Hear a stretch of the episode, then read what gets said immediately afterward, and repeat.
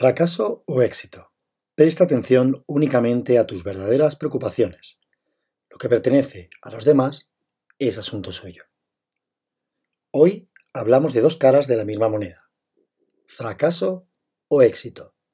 Soy David Franco y te doy la bienvenida a Pabellón de Curiosidades.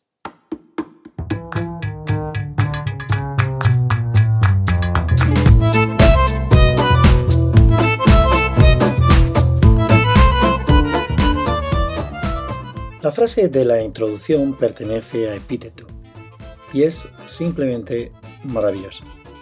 Culturalmente el fracaso es negativo y tratamos de huir de él a toda costa, como si nos marcaran cual res a hierro candente, como un estigma. Pero el fracaso o el éxito penden ambas de un hilo muy fino. Pero empecemos definiendo según la RAE qué es fracaso y qué es éxito. Fracaso, de fracasar. 1. Malogro, resultado adverso de una empresa o negocio.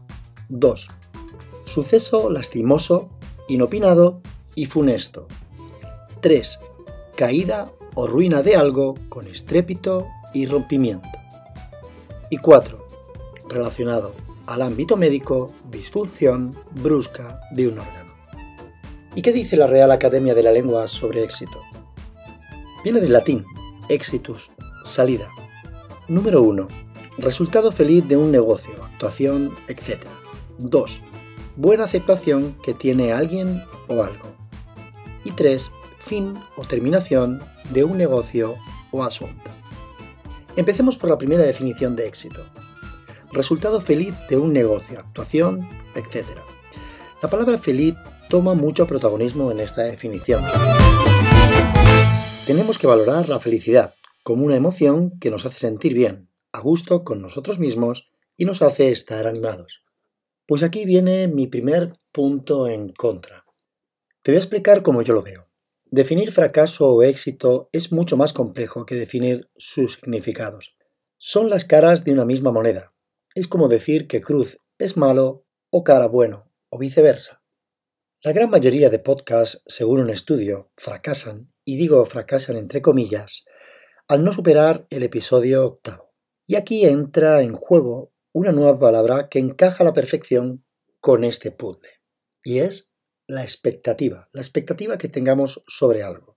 Y esta es la que determina el fracaso o el éxito de algo, lo bueno o lo malo, que algo pueda ser o no ser. Pero recordemos el adjetivo feliz de la primera definición de éxito. Hoy, mi pequeño bebé Pabellón de Curiosidades, cumple el episodio número 16. Al menos he doblado la tasa del estudio de fracasos en los podcasts. y quiero reflexionar sobre esto. ¿Es un fracaso o un éxito haber llegado al capítulo 16? ¿Qué piensas? Pues depende de las expectativas. Si definimos éxito como tener un analytics fantástico, con muchos seguidores activos y que interactúen, o que tengas una comunidad de 100 o 200 personas, todo dependerá de las expectativas que hayas puesto en el proyecto. Para mí, Pabellón de Curiosidades es todo un éxito en mayúsculas. Poder aportar valor, contenido ameno, o que alguien averigüe algo que hasta ahora no conocía, me enorgullece. El objetivo es claro. Me da igual que al otro lado de los cascos haya una, cien o un millón de personas. Lo más importante es que estés tú, tú que ahora estás dándole sentido a todas las horas de estudio, de escribir guiones, de grabar y de editar los audios. Todo cobra sentido independientemente del resultado. ¿Y por qué considero este proyecto un éxito rotundo? Pues muy sencillo, la verdad es que mis expectativas son un tanto ególatras. Estos capítulos me sirven para ahondar más en los temas que siempre he estudiado. Me sirven para forzarme a mí mismo a dar mi mejor versión, Hacer que sea agradable, interesante y sencillo de explicar, para que tú sigas ahí tras tus cascos o tus altavoces escuchándome y dando sentido a este podcast. Y no perdiéndome la vida en análisis y estadísticas, que siempre vienen bien, pero que solo refuerzan el ego. ¿Te das cuenta ahora de que hay una delgada línea entre fracaso y éxito? La primera definición de fracaso era malogro, resultado adverso de una empresa o negocio. Mi punto de vista es que jamás pienses que es negativo. Si te va mal, debe servirnos para aprender, a distanciarnos de la adversidad o de lo que nos es desfavorable. Y aprender, y aquí entra en juego otra palabra, saber dejar ir. Si algo no funciona, debes agarrarte al mástil de tu barco y seguir luchando por su flotabilidad. Y solo así sabrás cuándo debes dejarlo ir. No me seas como DiCaprio en Titanic, que había hueco de sobra para los dos en la tabla. ¿O no te habías dado cuenta de este detalle? Decía Séneca que cuando no sabes hacia dónde navegas, ningún viento es favorable. Persistencia y determinación son los axiomas para el éxito.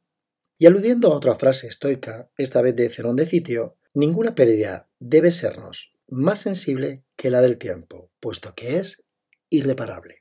Así que, si llegado el caso tu empresa, labor o negocio se malogra, lucha, pero aprende que el tiempo es irreparable y tienes que dejarlo ir.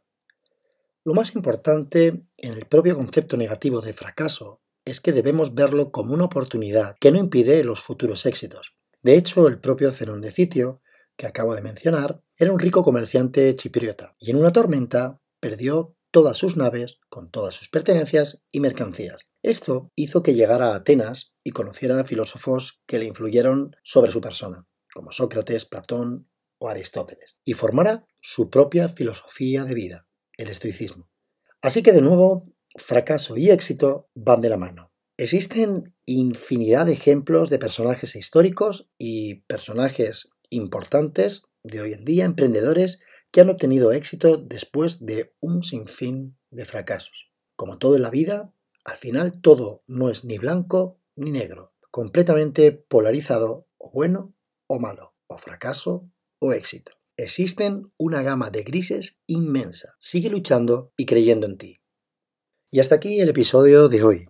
No era el que tocaba, pero he creído necesario hacer un pequeño paréntesis, este break en la programación y darte mi punto de vista sobre estas dos caras de la misma moneda. Nos vemos en el próximo, que será el número 17, el que iba a ser este 16.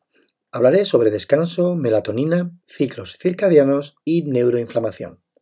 Y hasta entonces, que no se te olvide, ser feliz.